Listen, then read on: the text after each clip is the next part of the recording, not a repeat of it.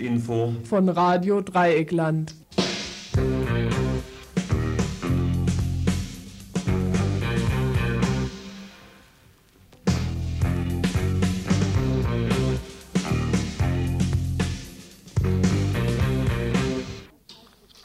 Öffentlichkeit besitzt dann Gebrauchswerteigenschaft, wenn sich in ihr gesellschaftliche Erfahrung organisiert.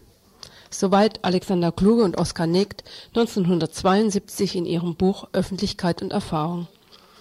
Wir haben heute für euch kein Buch geschrieben, aber eine einstündige Infosendung vorbereitet und uns bemüht, ein wenig gesellschaftliche Erfahrung einzufangen, auch als Gebrauchswirt für alle, die uns jetzt hören.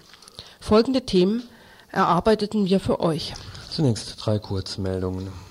Zu einer Atomenergietagung am kommenden Wochenende, zum Blockheizkraftwerk in Freiburg, zur, zu Demonstrationen im Baskenland. Und dann noch folgende längere Beiträge. Die Rüstungsinformationsstelle soll informieren, aber nicht agieren. Ein Gespräch mit Jürgen Kresslin zu seinem Prozess in Sachen Protest gegen das Manöver Proté. Internierungslager für Flüchtlinge. 500 Menschen sollen ab Sommer in der Vauban-Kaserne in Freiburg nach Willen des baden-württembergischen Innenministers zwischengelagert werden, vor ihrer Abschiebung. Als Trainingslager für deutsche Sportlerinnen wieder akzeptiert. Zum Stand der angeblichen Abschaffung der Apartheid in Südafrika. Militärdiktatur oder Heilige Islamische Republik. Einschätzungen zur jüngsten Entwicklung in Algerien. Entartete Kulturkampfbegriff der Nationalsozialisten. Eine Zeitzeugin erinnert sich. Das sogenannte Ausländerproblem. Ein erster vorgezogener Veranstaltungshinweis zum Thema Ausschluss des Undeutschen. Es folgen dann natürlich noch weitere Veranstaltungshinweise und, wenn ihr als Hörer oder Hörerin wollt, gerne auch Stellungnahmen und Ergänzungen zur Sendung oder einzelnen Beiträgen. Per Telefon könnt ihr euch hier einklicken, Telefonnummer 0761 31 028 0761 31 028.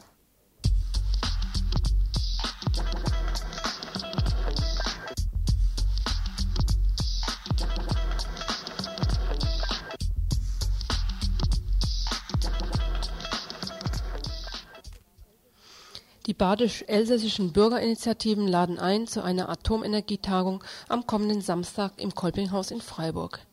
Zwei Hauptthemen sind vorgesehen.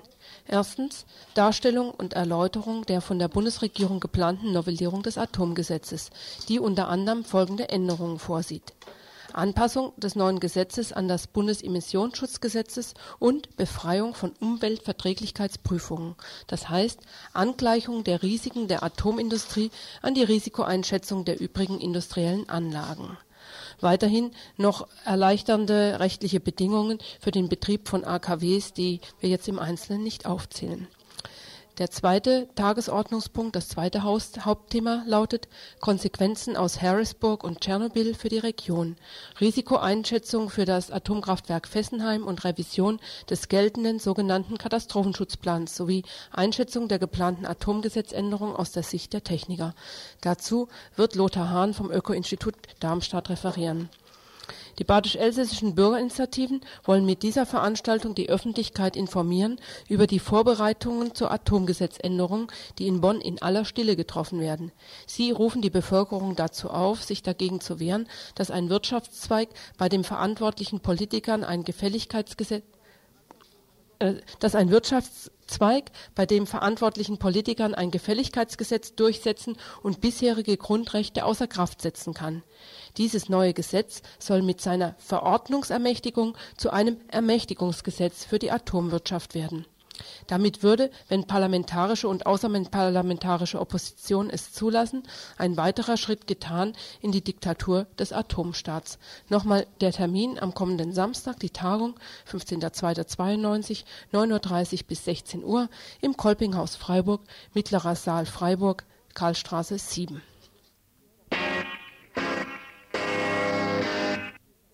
Mehrmals in den letzten Wochen hat das Freiburger Energiewendekomitee dem Oberbürgermeister geschrieben und ihn gebeten, sich als Aufsichtsratsvorsitzender der FEW einzusetzen für eine umweltfreundliche Wärmeversorgung der Neubaugebiete Kapplerstraße und Kreuzsteinecker. Neulich war nun in der Badischen Zeitung zu lesen, dass die Wärmeversorgung dieser Gebiete mit einem Blockheizkraftwerk nach Aussagen der FEW nicht wirtschaftlich sei und deshalb nicht aufgebaut werden könnte. Ein recht bösen Brief, ob diese Antwort über die Badische Zeitung und einen offenen Brief außerdem, den wir jetzt auch gleich vorstellen, schrieb das Energiewendekomitee und einige anderen Unterzeichnenden an OB Rolf Böhme. Die Überschrift mit der FEW Klima AD. Nach langem zähen Ringen hat es die FEW wieder einmal geschafft. Das Blockheizkraftwerk für die Neubaugebiete Kapplerstraße und Kreuzsteinecker ist nach ihrer Rechnung unwirtlich, wirtschaftlich. Wann endlich sehen es die Herren bei der FEW ein, dass ihr Erfolg nicht darin bestehen sollte, Blockheizkraftwerke zu verhindern, indem sie nachweisen, dass eventuell geringfügige Mehrkosten entstehen sondern darin, den Aufbau von energiesparenden Blockheizkraftwerken planerisch mit Geschick und kostengünstigen Lösungen einfach umzusetzen. Der Freiburger Gemeinderat sollte sich endlich überlegen, wie die Stadt umweltpolitische Ziele erreichen will, die sie sich selbst gesteckt hat.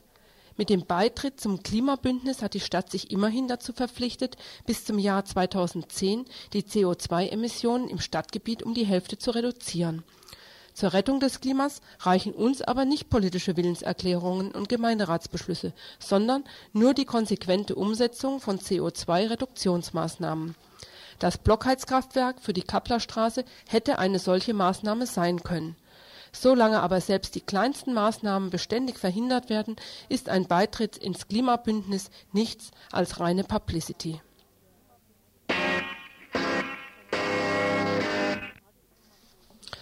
Vom Pressedienst der Euskadi Information Zürich erreichte uns eine Pressemitteilung, die sich mit den jüngsten Demonstrationen im Baskenland in Nordspanien beschäftigt. 250.000 Basken demonstrierten gegen den Tourismus Terrorismus. Diese von der dpa vor Wochenfrist verbreitete Meldung ging um die Welt. Tatsächlich war es nicht ein Zehntel dieser astronomischen Zahl. Korrespondenten vor Ort, so beispielsweise dem ZDF-Journalisten, war dies auch aufgefallen. Und so lag seine Angabe 50.000 immerhin schon 500 Prozent unter derjenigen der Organisatoren. Die baskische Tageszeitung Egin schließlich zählte die Teilnehmerinnen und kam auf knapp 24.000. Eine Woche später, am 8. Februar, fand in derselben Stadt eine weitere Demonstration statt unter dem Motto Der Frieden ist möglich für Verhandlungen mit ETA. Wiederum von Egin gezählte 30.000 Menschen kamen. Eine Nachricht allerdings, die den hiesigen Medien kein hier wie dort kein Pfifferling mehr mehr war. Zu der zweiten Demonstration hatte Harry Batasuna aufgerufen, die baskische Partei, die für die Selbstbestimmung der Basken eintritt. Patsi Zabaleta, Sprecher von Harry Batasuna, wies auf der Kundgebung im Rahmen ihrer Demonstration darauf hin, dass Harry Batasuna sich bewusst ist, dass das baskische Volk den Frieden brauche. Er insistierte aber darauf, dass dieser Frieden nicht gegen und nicht unter Ausschluss von jemandem sein könnte. Ein wirklicher Frieden könne nur auf der Basis von Verhandlungen und der Anerkennung der Rechte des baskischen Volkes auf Selbstbestimmung erzielt werden. Den internationalen Medien wirft Harry Batasuna Zahlenmanipulation vor. Diese Desinformation allerdings hat System. Es sind dieselben Medien, welche die Demonstration von Harry Batasuna totschweigen werden und es sind auch dieselben, welche eine größere Demonstration in der Geschichte eine der größten Demonstrationen in der Geschichte des Baskenlandes überhaupt, nämlich am 12. Oktober 1991 100.000 in Bilbao für die Unabhängigkeit schlicht ignoriert haben. Warum? Wohl mangels besserer Argumente gegen den Kampf des baskischen Volkes für das Recht auf Selbstbestimmung. UNO-Resolution vom 12. Dezember 1970. Folter, Repression, Kulturgenozid und Unterdrückung passen nicht in ihr Bild von Europa 92.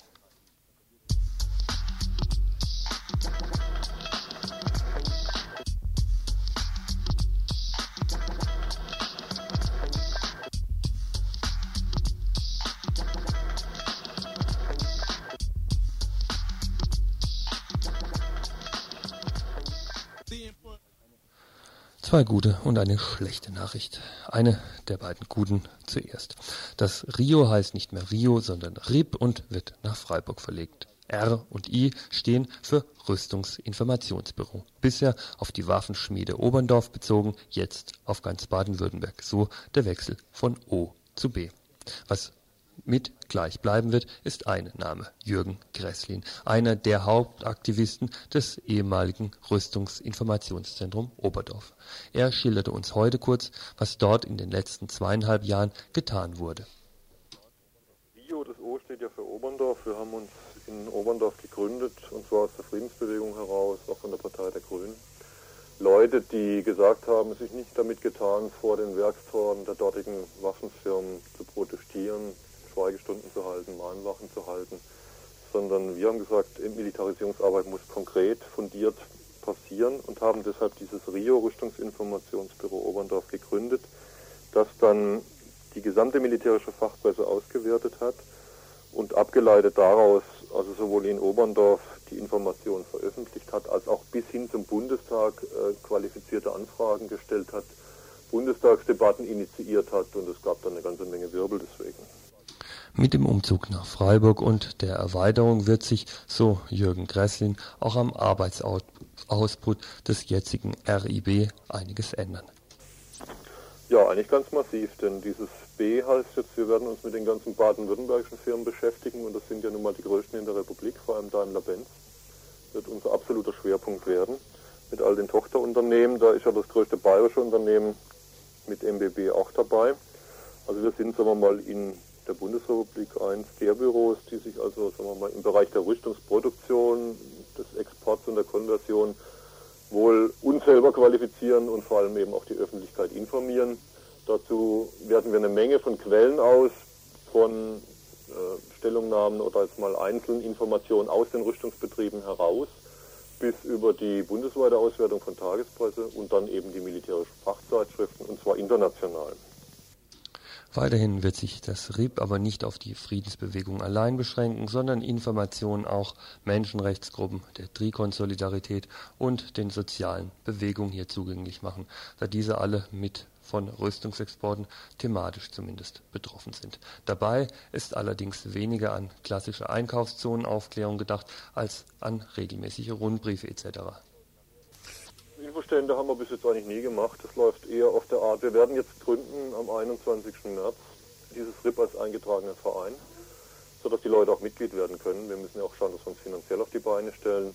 Geben regelmäßig Rundbriefe raus, in denen sozusagen die wichtigsten Skandale dann dokumentiert werden. Auch unsere Bundestagsanfragen, wir haben gerade drei weitere in Vorbereitung, dann immer wieder äh, veröffentlicht werden. Dann geben wir natürlich in bestimmten Fällen auch regelmäßig Presseerklärungen raus, sodass wir direkt die jeweiligen Firmen vor Ort angehen und die Presse informieren. Also dies alles wird dazu führen, dass wir sowohl eine langfristige Politik machen, im Sinne von Informationspolitik, aber auch sehr kurzfristig äh, dann vor Ort agieren und sagen, diese Firma hat dieses und jenes gemacht, was legal war oder nicht legal. Beides wäre wichtig zu äh, informieren, denn die legalen Exporte sind ja nun mal die mit Abstand am größten, quantitativ gesehen.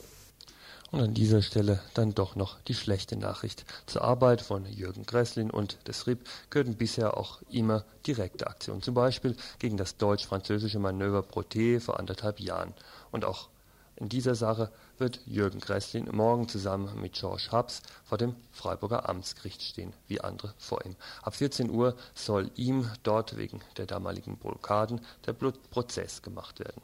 Aber auch wenn im Freiburger Amtsgericht morgen sogar mit empfindlichen Geldstrafen gerechnet werden muss, sieht Jürgen Gresslin, und hier die zweite gute Nachricht, die Weiterarbeit des RIPs doch gerade in dieser Richtung für weiterhin notwendig. Also wir sind nicht nur im Büro nach dem Motto Schreibtischtäter, sondern wenn wir erkennen, es gibt da eine Firma und diese Firma äh, macht legal oder illegal was, macht es illegal, kriegt sie eh gleich einen Strafantrag von uns aufgepumpt, macht es legal, dann sind wir durchaus bereit, vor die Werktore zu stehen und die Leute per Flugzettel, Flugblatt und so weiter zu informieren. Das natürlich in sehr, sehr enger Vernetzung mit den Gruppen vor Ort, die wir dann im Vorfeld immer informieren, uns mit denen absprechen, gemeinsame Aktionen machen. Zu einer gemeinsamen Aktion sollte auch morgen der Prozess werden. Ab 14 Uhr, wie gesagt, Holzmarkt 2, Saal 2, Erdgeschoss. Der Prozess ab 14 Uhr hier in Freiburg, beziehungsweise genau genommen ab 13.30 Uhr. Ähm, der Prozess wegen des Proté-Manövers. Auch da werden politische Erklärungen verlesen. Auch da wird mit massiver Unterstützung gerechnet. Die Anschrift des RIPs hier in Freiburg kriegt ihr am besten über das Postfach 5261 hier in Freiburg, 78 Freiburg, Postfach 5261 RIP Rüstung Informationsbüro Baden-Württemberg.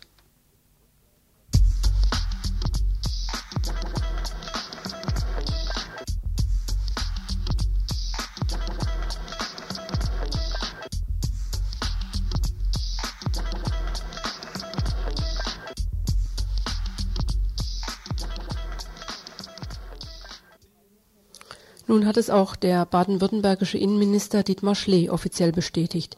In die frei werdende Freiburger Vauban-Kaserne sollen im Rahmen einer Modellbezirksstelle ab Sommer diesen Jahres 500 Asylbewerber und Bewerberinnen untergebracht werden. Sie erwartet das auf sechs, Monat, äh, sechs Wochen angesetzte sogenannte beschleunigte Asylverfahren.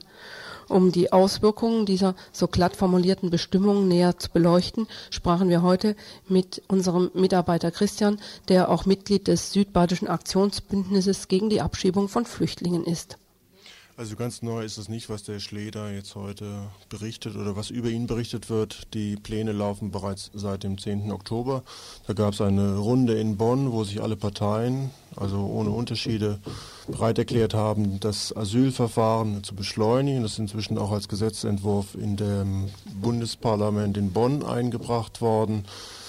Im Wesentlichen sieht dieses vor, äh, Flüchtlinge zu unterscheiden in sogenannte offensichtlich unbegründete Flüchtlinge, die also nach den Angaben der hier herrschenden Kreise keine Begründung vorweisen können, nach Asyl zu suchen und in die nicht offensichtlich unbegründeten, das heißt in die lediglich unbegründeten Flüchtlinge.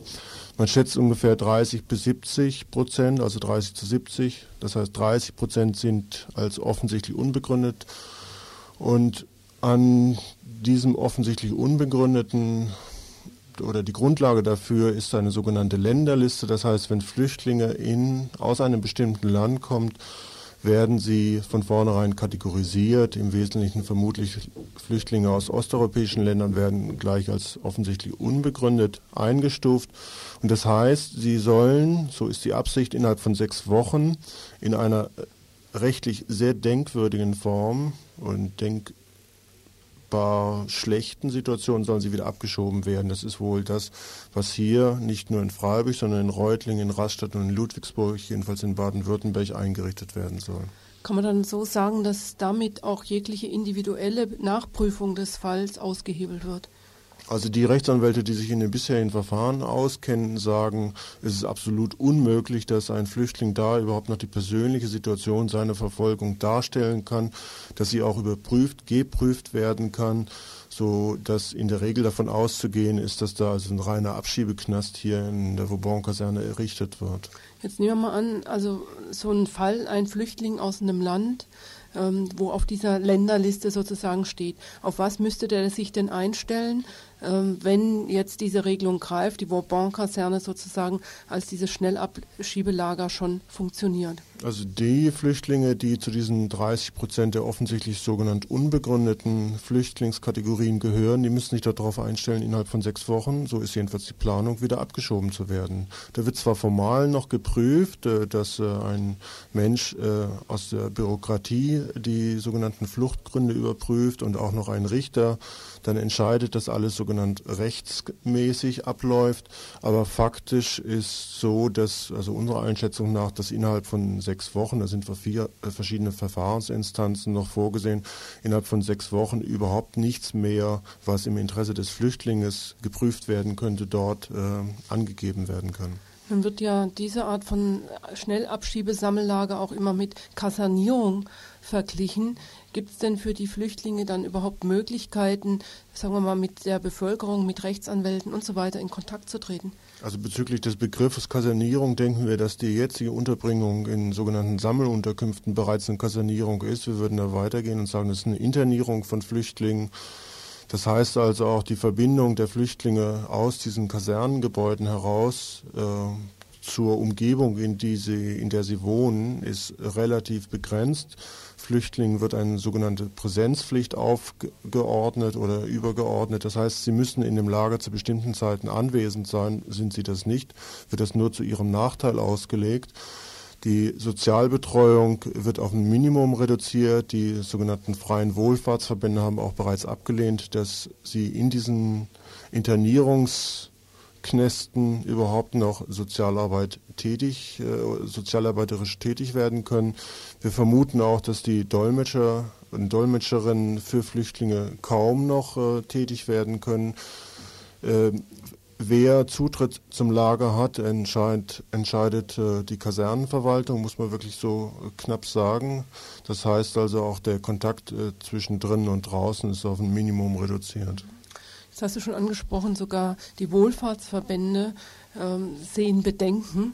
Was gibt es denn für Möglichkeiten, sich gegen so eine Art von Internierung noch zu wehren? Hm. Also erstmal ist es immer noch eine Schwierigkeit, dass die meisten überhaupt noch nicht wissen, was da eigentlich auf sie zukommt. Und dieses sogenannte Bezirkssammellager, was hier in Freiburg eingerichtet wird, ist in seinem vollen Umfang auch noch nicht bekannt. Da gibt es solche Anzeichen, zum Beispiel, dass äh, aus der SPD zum Beispiel das sehr begrüßt wird, weil es natürlich endlich diese Verfahrensgeschichten für Flüchtlinge beschleunigen würde und das sei doch nur also anerkennenswert, während sie gar nicht sehen, dass also äh, alle rechtlichen Möglichkeiten ausgehebelt worden sind schon vorher. Das ist also der erste Punkt, was gemacht werden muss, zu informieren.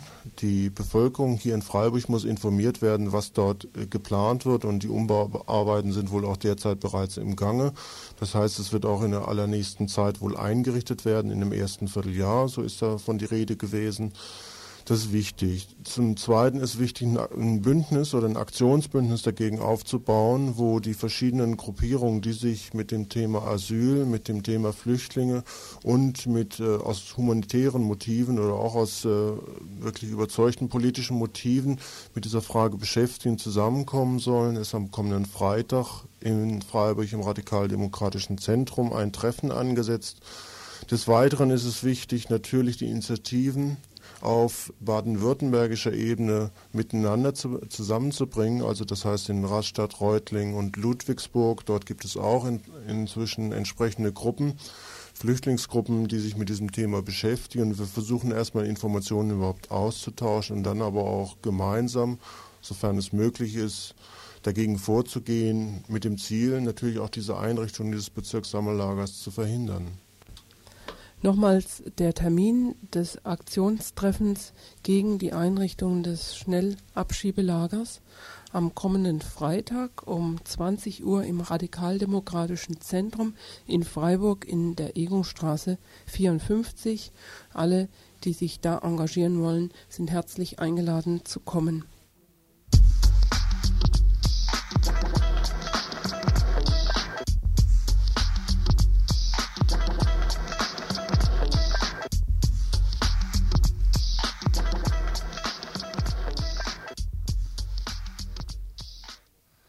Südafrika. Heute wird das Thema eines Vortrags mit Lichtbildern sein, der am Donnerstag, 13. Februar, also übermorgen, ab 20 Uhr im Volkshochschulzentrum zu sehen sein wird. Berichtet wird über das Erziehungs- und Gesundheitswesen, das Leben in den schwarzen Ghettos sowie über die Perspektiven für einen Nach-Apartheid-Staat. Der Referent ist Peter Schröder und bei dem Namen Peter Schröder müsste eigentlich bei ein, einigen Leuten hier, die das Dienstagsinfo öfters hören, die Alarmglocke klingeln. Da ist er auch tatsächlich am Telefon. Peter, ich begrüße dich ganz herzlich.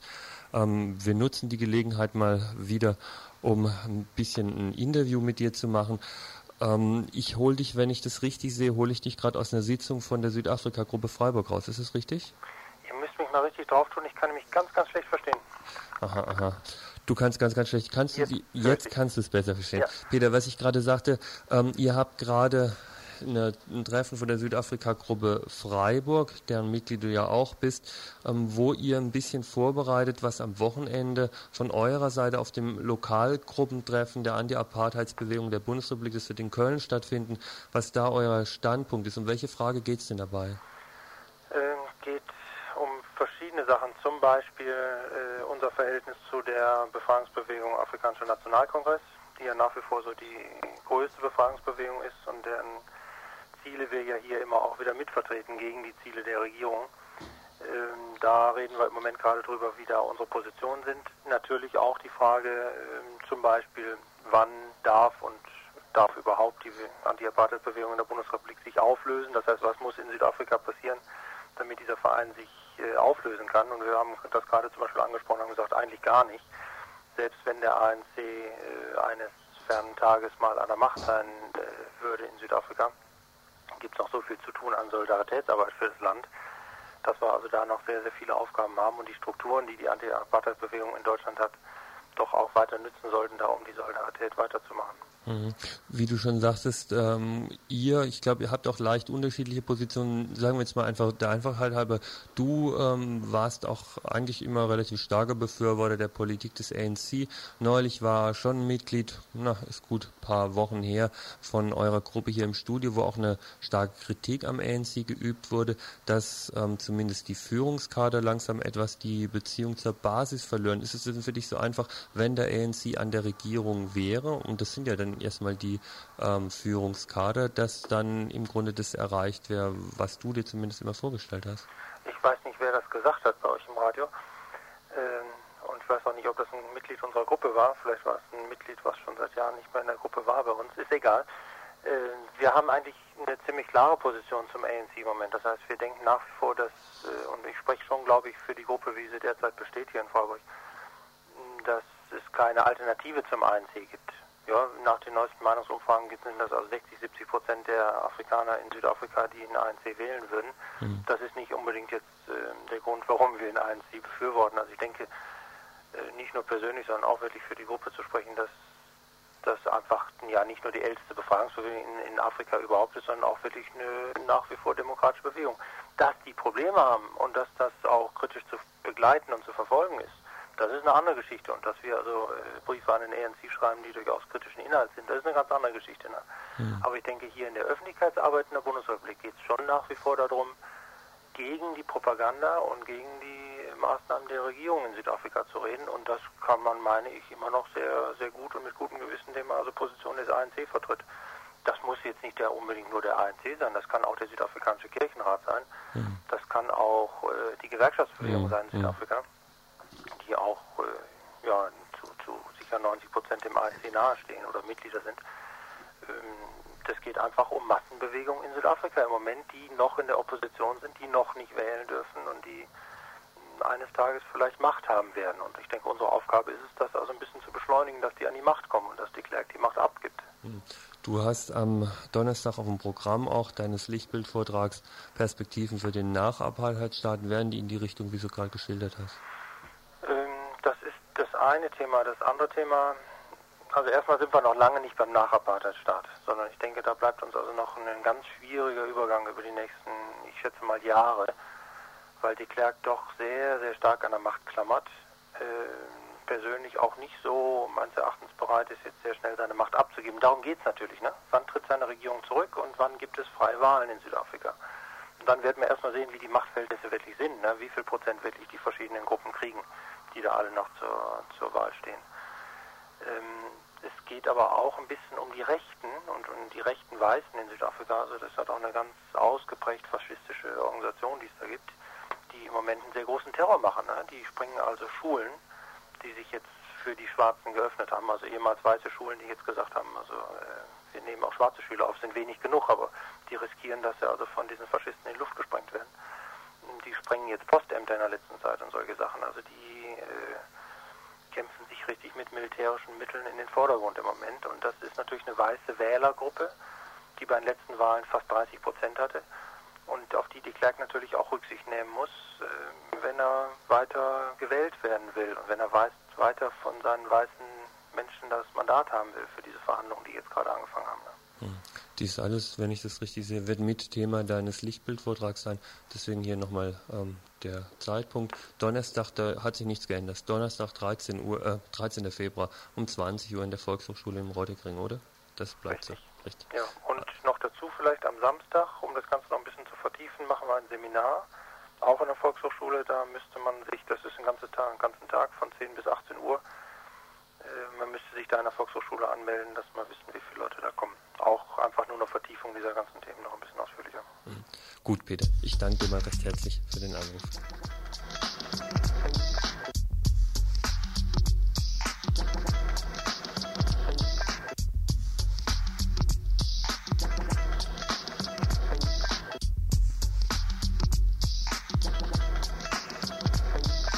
Importance of it, yeah, yeah, we're back to work. I took time off while the rappers got jerked. Due to the fact they whack in their track. Have to go back and stack cause they lack the ingredients. EPMD and scratch for that. Yo, I'm the hip hopper, plus the show shopper. Down with MD, yes, the mic. Die Wahl vergangenen Dezember hatten sie haushoch gewonnen. Ihre Parteiführer sitzen jetzt dennoch oder gerade deswegen fast samt und sonders hinter Gittern.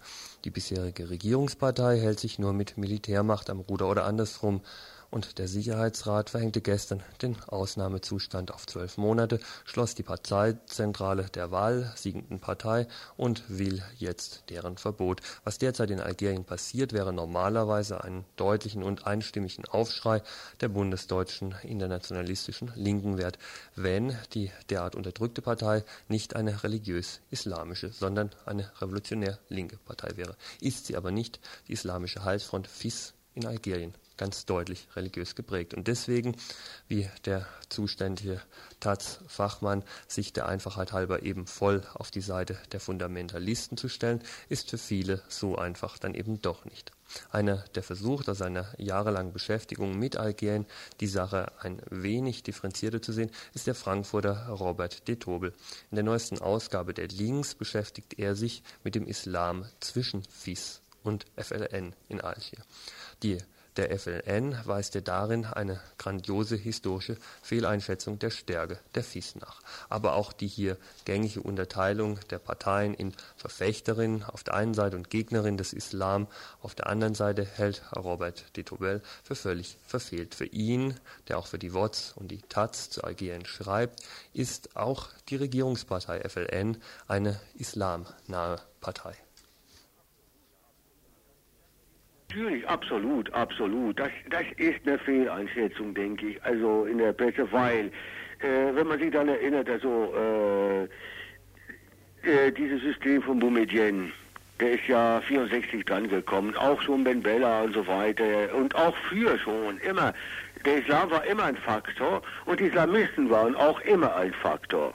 Das, äh, äh, also das sind sehr viele was nicht passiert ist, was früher nicht geschehen ist, dass die Islamisten, diese Reformbewegung, die in den 20er Jahren entstanden ist, hat sich nicht als politische Partei konstituiert, sondern ist in die politischen Parteien gegangen, in die wenigen, die es gab.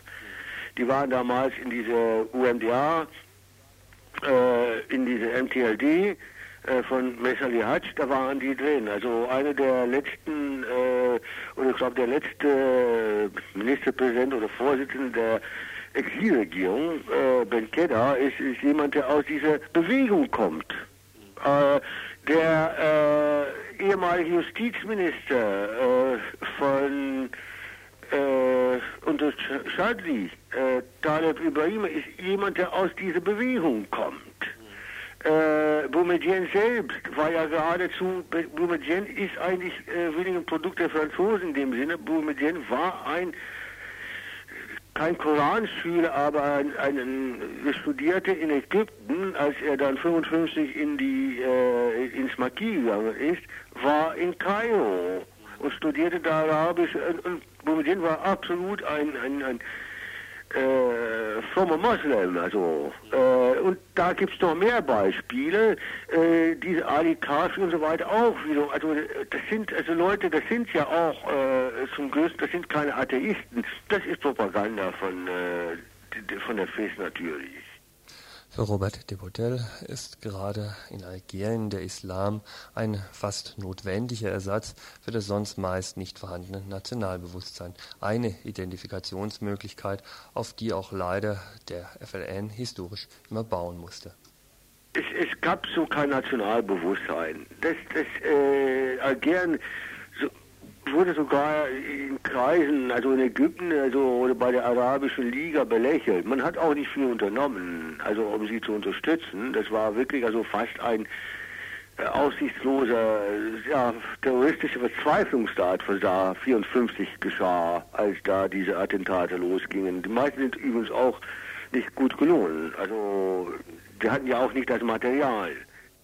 Noch schwächer schätzt er das Material sozusagen der derzeitigen Opposition außerhalb der FIS ein, die im Moment zwar heftig gegen den Ausnahmezustand und auch gegen das Verbot der FIS protestiere, dies aber nur sehr halbherzig täte. Aber da ist, glaube ich, äh, die, die, Haltung doch sehr äh, zweideutig. Äh, weil es gibt ja zum Beispiel diese sehr moderne äh, RCDA, also diese Sammelbewegung für Kultur und Demokratie, Und die, die haben ja, da hat ja diese Saidza, die hat ja eindeutig nach der Armee gerufen nach der Wahl. Und auch die jetzt stattfindenden Proteste gegen die Schließung der Parteizentrale der FIS, gegen das geplante Verbot, beeindrucken ihn da nur wenig oder zumindest zweideutig.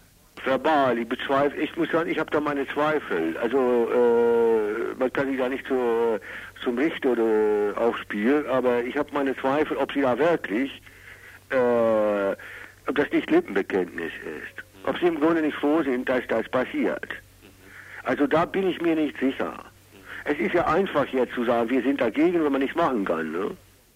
Dennoch schätzt er die Situation nicht so eindeutig ein wie einige bundesdeutsche Zeitungskommentare heute, die zu Algerien folgenden Nenner fanden, es ginge ohnehin nicht um die FIS oder gar um Religion, sondern um die Armut, das Elend. Nicht um Religion, sondern um Brot, schrieb etwa die Frankfurter Rundschau. Die sind für Robert de Tobel zwei untrennbare Seiten, allerdings einer der ein und derselben Medaille ist ein westliches Missverständnis, also äh, schlichtweg. Weil es, äh, es ist immer das Problem, man sucht sich eine Ausdrucksform. Ich glaube, also man könnte also jetzt zurückgehen in der eigenen Geschichte, äh, so die diese Ketzerbewegungen, ja, in, in, im Mittelalter, die haben natürlich, es ist eine Sprache vorgegeben, in der müssen sie sich ausdrücken. Das ist nicht unwichtig. Das ist natürlich ein Problem, müsste man wahrscheinlich genauer beschreiben. Zu sagen, es geht gar nicht um die Religion, da, äh, das würde ich bezweifeln. Es geht auch darum. Aber äh, so zu tun, als ob das was Aufgesetztes wäre, das glaube ich ist falsch. Ja, es ist natürlich in erster Linie geht es um das Elend. Klar, das, die Leute haben keine Aussicht. Ja, aber äh, das kann natürlich, äh, irgendwie, das kann natürlich die Religion äh, und solche Sachen, so irrational das für uns hier in unserer Konsumgesellschaft klingt, äh, wenn man in die, so, es gibt geschichtliche Beispiele genug. Äh, das, äh, da kann natürlich so auch in, in der Religion ein Fanatisierungsmoment sitzen und wird es auch geben, da bin ich sicher. Und äh, das kann ich nicht mehr sagen. Also äh, es geht nicht um Religion. Äh, wenn da zum Beispiel im Namen der Religion äh, so ein paar 20, 30.000 wie Miralen umgebracht werden, äh, da ist das dieses Moment nämlich, dass man die, die Wahrheit hat und dass man den anderen aushalten kann und das Recht hat und die Legitimation hat, wenn man das durchsetzen kann bei einer Bevölkerung über die Religion, ja, dann ist das, kann man das nicht mehr so verwahrlosen. Verstehen Sie, was ich meine? Ich glaube, das ist deutsch. Das ist, also das ist die Frage, ich glaube, da ist äh, irgendwie die Neigung da, das in unsere westliche Welt völlig hineinzuziehen und zu sagen, naja, die Leute sind, wenn es also ihnen gut geht, dann sind sie eigentlich genauso vernünftig wie wir. Mag sein. Nur, äh, ob wir immer so vernünftig wären, wenn es äh, jetzt eine Krise gäbe, das bezweifle ich. Und da Allerdings steht auch für Robert de Tobel als einzig rationale Lösung ein Dialog der verschiedenen Kräfte stünde auf dem Programm. Konjunktiv deswegen, weil nichts weniger als dieses angesagt ist. Die FIS, wie bereits mehrfach erwähnt, soll verboten werden. Ihre Parteizentrale ist bereits besetzt, aufgehoben worden. Die meisten Parteiführenden sitzen im Knast. Auf der einen Seite, auf der anderen Seite hat die FIS für kommenden Freitag zu einem großen Marsch auf Algier aufgerufen. Und wenn der tatsächlich stattfinden würde, das ist für Robert de Tobel klar, kann von Dialog keine Rede mehr sein. Das, äh, also da war ich keine Prognose. Ich war auch keine Prognose, ob sie zustande kommt. Ich glaube, das könnte die Armee äh, einigermaßen verhindern. Wenn es dazu kommt, dann bin ich sicher, ist es ein Blutbad. Und dann äh, vermute ich auch, ist es eigentlich der Auftrag zum Bürgerkrieg. Für meine Meinung einstweilen. Äh, dann äh, oder es passiert wie in Persien, das bricht alles zusammen, die Leute äh, desertieren teilweise aus der Armee, man weiß, äh, plötzlich weiß niemand mehr, wie es gehen soll und äh, die Entschlossenen äh, ist eine Möglichkeit, die mir im Moment noch ein bisschen sehr theoretisch scheint. Äh, also, weil man es insofern doch nicht mit Iran vergleichen kann, glaube ich. Äh, diese Auflösungstendenz in der Gesellschaft, also durch die Modernisierung, also das ist eigentlich in Algerien, glaube ich, nicht so gegeben.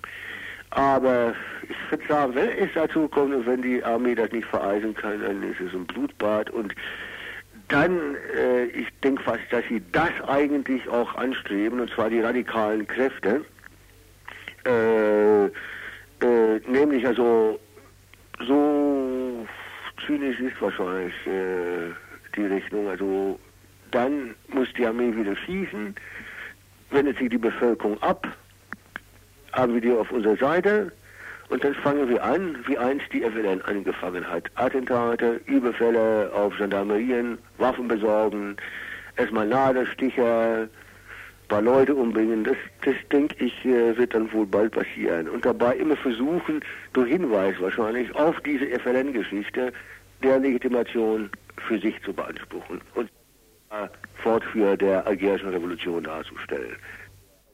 Robert de Topel lebt als freier Autor in Frankfurt und schreibt unter anderem für die Links, die Taz oder die WOTS.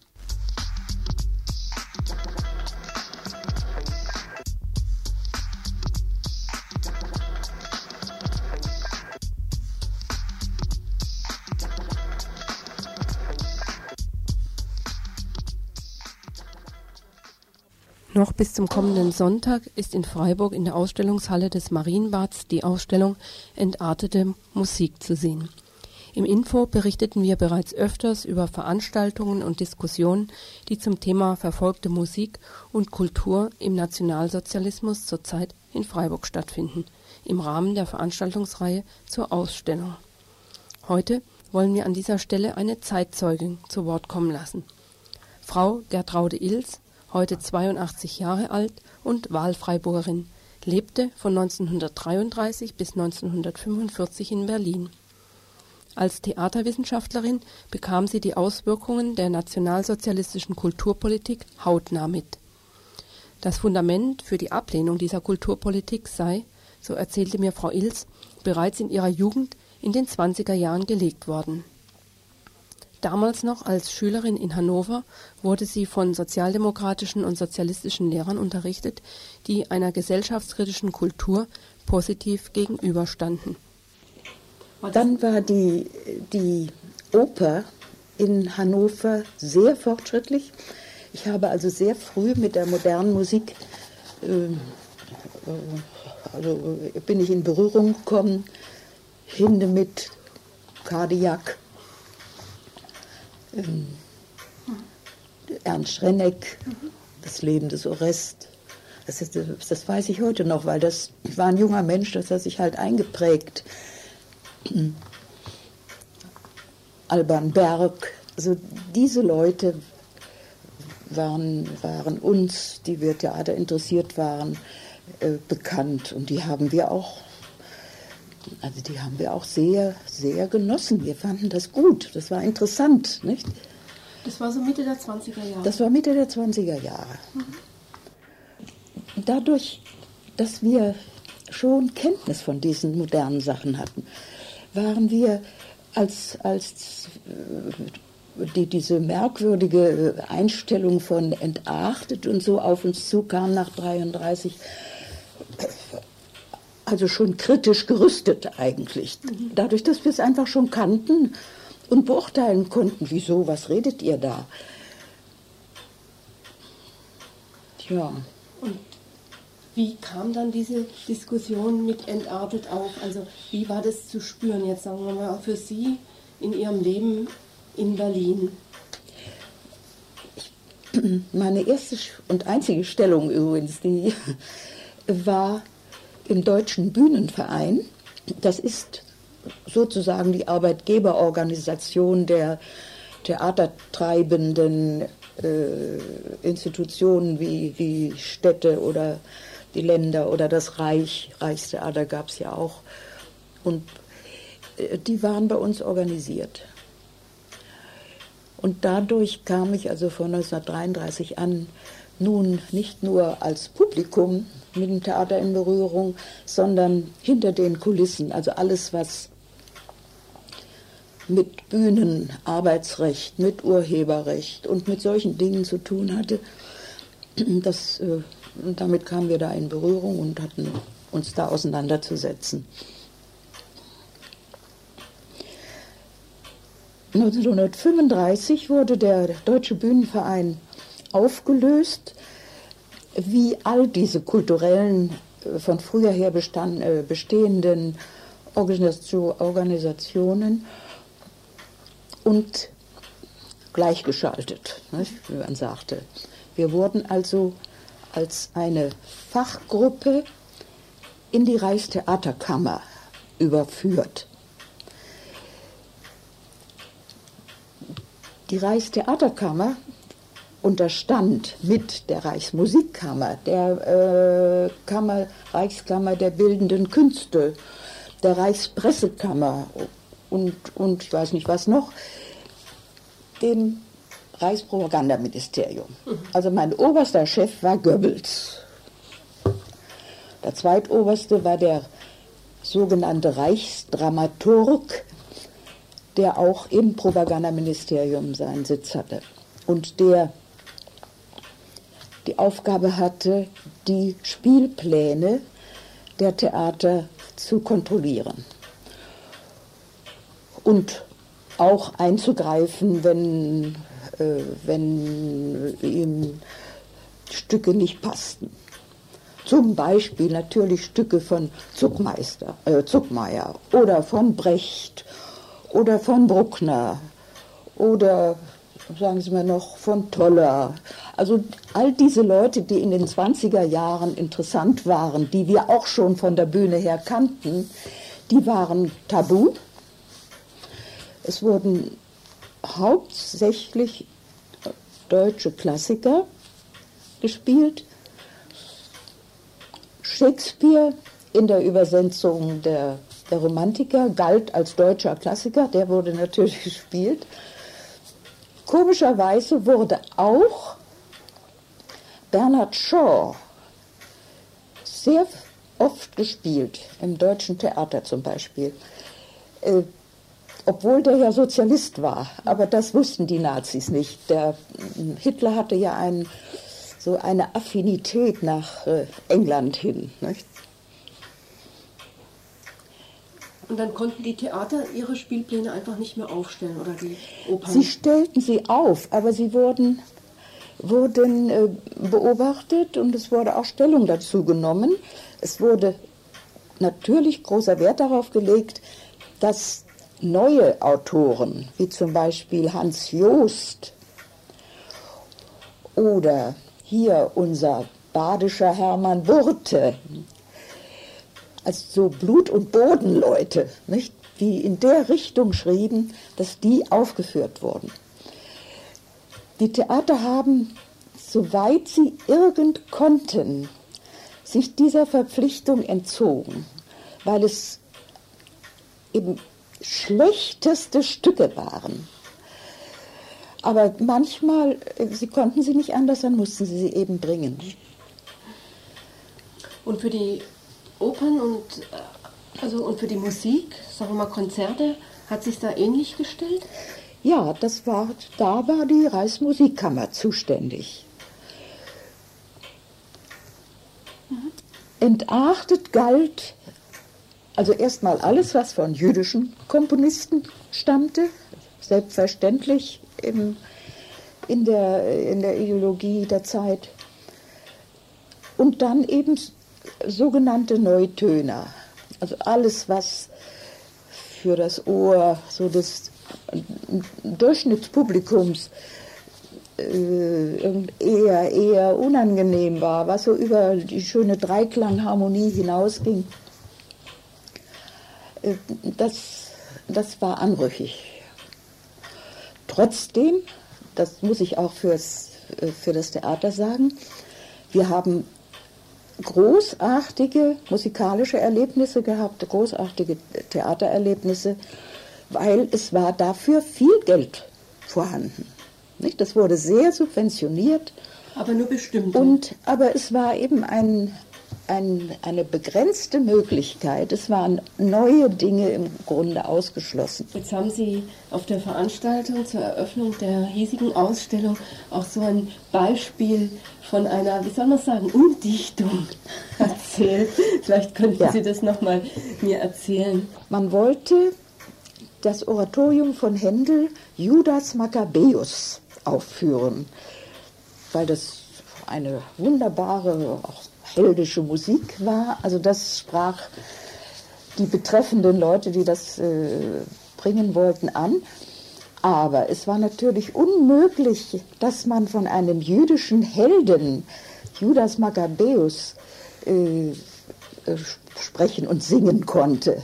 Also musste man irgendeinen Ausweg suchen und man hat dann die, die geschichtliche Situation der Befreiungskriege in den Niederlanden mit äh, Wilhelm von Oranien äh, äh, sich ausgesucht und hat die Geschichte eben da, äh, diesen Text umgedichtet und statt nun Judas Maccabäus zu singen, haben sie dann gesungen Wilhelmus von Nassauen.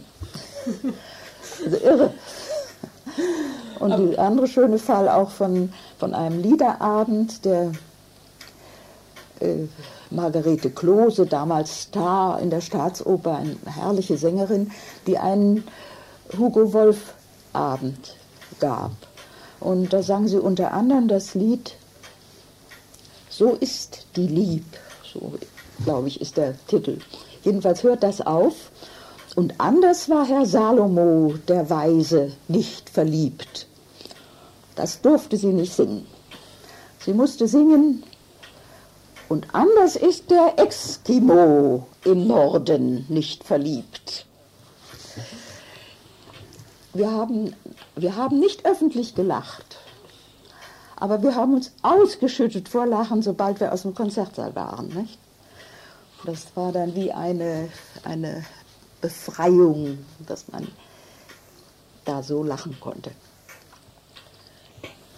Und in den kritischen Kreisen. Wie wurde über das diskutiert? Also jetzt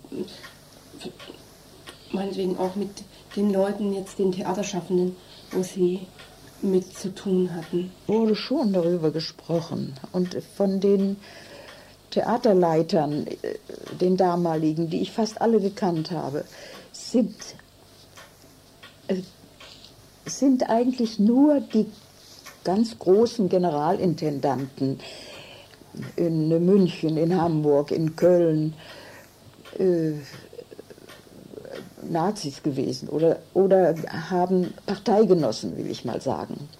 Die erschienen zum Teil auch in der Parteiuniform bei uns im Büro. Das Gros hat das genau so empfunden wie wir, dass sie grimmig gelacht haben. Dass man sich natürlich wahnsinnig geärgert hat, eben auch darauf, dass, dass Leute, die, die total ahnungslos waren, sich anmaßten, äh, darüber, also darüber entscheiden zu können, was gespielt werden sollte und was nicht. So eine etwas ambivalente Situation halt. Die, die Theater wurden sehr gut bezuschusst. Und vor allen Dingen äh, die, die große Dirigenten, wie damals schon Karajan, Karajan Karl Böhm, ehrte sie und ja, das war natürlich schön, nicht? das haben die sich wohl gefallen lassen. Und es sind auch äh, einige Schauspieler, die, die da vielleicht äh, sich haben irgendwie vernebeln lassen, aber das Gros nicht die waren kritisch. Es wurde eigentlich sehr viel Wert auf Musik und Lieder und so weiter gelegt. Wie hat sich also das für Sie dargestellt jetzt ja. in Ihrem Leben in Berlin? Oder ich weiß nicht, wo Sie danach noch gelebt haben. Ja. Mhm. Äh, also das weiß ich aus eigener Erfahrung weniger. Ich weiß es äh, meiner, von meiner Schwester, die zehn Jahre jünger ist als ich, dass die war zwar nicht im, im äh, Arbeitsdienst. Aber andere, also Freundinnen, die, da wurde sehr viel gesungen. Und zwar anknüpfend an die, die Lieder des, äh, der deutschen Jugendbewegung. Nicht? Das, die haben wir auf, übrigens auch auf Ausflügen, so Landsknechtslieder, immer noch gesungen. Das, das ist voll übernommen worden. Aber dann gab es auch entsprechende Neudichtungen, nicht? die sentimental und in, ja, ins Völkische gehend äh, äh, gesungen wurden. Und das haben, wie mir jüngere Freundinnen sagen, das haben sie alle mit Begeisterung gesungen. Das seien schöne Lieder gewesen, nicht? Und sie können auch heute eigentlich noch nicht äh, finden, dass das ihnen geschadet habe. Das, da war halt von, vom deutschen Volkslied her äh, die Basis da, nicht? Und dann Hermann Löhns und so, diese Löhns-Lieder, so, eine, alles so eine bestimmte Blut- und Bodenrichtung. Die, die war voll akzeptiert.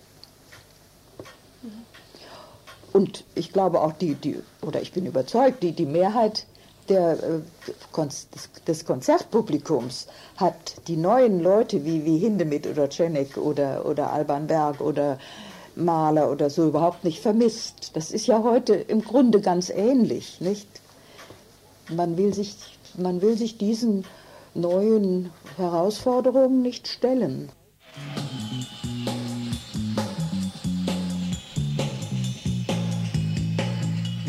Wir da gleich zu den Veranstaltungshinweisen. Also die Ausstellung läuft derzeit. Eine Veranstaltung heute Abend zur verfolgten Musik im Nationalsozialismus gibt es nicht dabei. Dafür gibt es aber mehrere Vorträge. Zum einen einen Vortrag über das sogenannte Ausländerproblem. Vortragen wird Werner Kopp aus Hamburg, der heute Mittag auch mal kurz bei uns im Studio war. werde heute Abend versuchen zu zeigen, dass dieses sogenannte Ausländerproblem als Problem äh, gesehen wurde, oder äh, es wurde begonnen, es als Problem zu sehen, genau zu der Zeit, als die Deutschen etwa zu Beginn der 80er Jahre anfingen, wieder ihre ungelöste nationale Frage zu entdecken. Und äh, interessanterweise war die deutsche Ausländerpolitik in den 80er Jahren so erfolgreich, dass sich die Ausländerzahlen kaum verändert haben, vom Beginn bis zum Ende der 80er Jahre. Nur die Diskussionen über das Ausländerproblem, äh, die wurden immer aufgeregter. Also das zeigt schon, dass äh, dieses Problem mit der Anwesenheit von Ausländern erstmal gar nichts zu tun hat. Mhm. Ganz wesentlich in einem Artikel zumindest, den du in der vorletzten Ausgabe von Kritik und Krisis abgedruckt hast, Ausländerpolitik zur deutschen Identitätsfindung, da zeigt sich diese Hypothese ja auch nochmal, mhm. ähm, ist für dich der 9. November von Schäuble ja als Nationalfeiertag vorgesehen, an dem diese, diese Fragen auch immer wieder kumulieren. Kannst du das mal nochmal näher erläutern? Ja, dadurch, dass äh, mit der Wiedervereinigung der äh, Herstellung des deutschen Kollektivbewusstseins keine Grenzen mehr gesetzt waren, äh, hat diese ganze Ausländerfrage eine neue Dynamik bekommen. Und man sah ja schon von Anfang an, von den ersten Momenten, äh, also nach dem Fall der Mauer, äh, dass die Ausländer unter dieser äh, deutsch-deutschen Umarmung zu leiden hatten.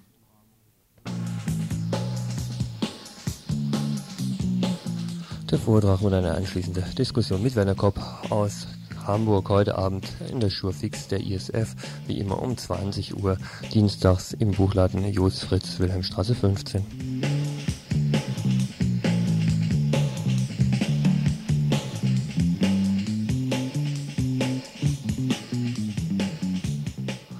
Weniger schwer als dieser Vortrag dürfte das Programm der Volksküche werden. Da gibt es heute gebackenen Camembert, Preiselbeeren, Salat und Baguette. Das Ganze ist in der Fabrik Habsburger Straße 9, auch in Freiburg im zweiten Stock Volksküche, wie immer auch um 20 Uhr. Dann aber doch noch ein bisschen Vorträge. Eine demokratisch gefestigte Justiz, Richterin 1992 mit Klaus Beer, Vorsitzenden der neuen Richtervereinigung um 20 Uhr. Auch dieses im Hörsaal 2004 Uni Freiburg KG2, Hörsaal 2004 Uni Freiburg KG2 ab 20 Uhr. Das ist eine Veranstaltung in der Reihe Ewig Deutsch und fruchtbar, furchtbar heißt das wohl eher, furchtbar Recht und Justiz in Deutschland. Eine demokratisch gefestigte Justiz, Fragezeichen mit Klaus Beer, heute Abend 20 Uhr.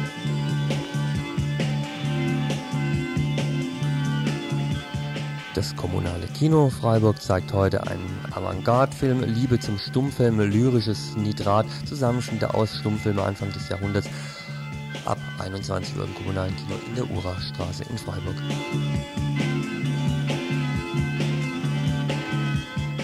Jetzt noch unser Lieblingsveranstaltungshinweis, Radio Dreigland auf 102,3 MHz ab 19 Uhr, Radio International, die Tupamaras, Frauen der Bewegung zur nationalen Befreiung Uruguays, die Tupamaras und Tupamaros, Teil 1, 19 bis 20 Uhr.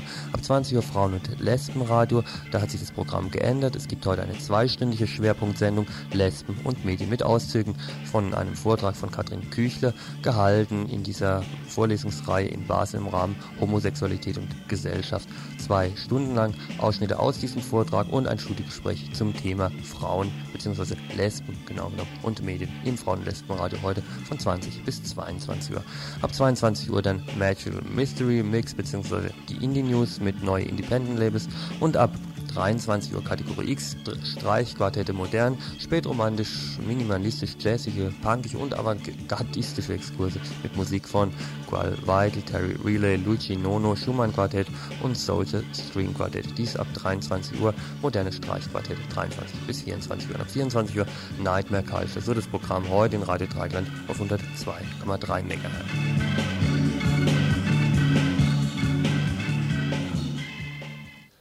Und das war es dann mal wieder, das Tagesinfo von Radio Dreieckland.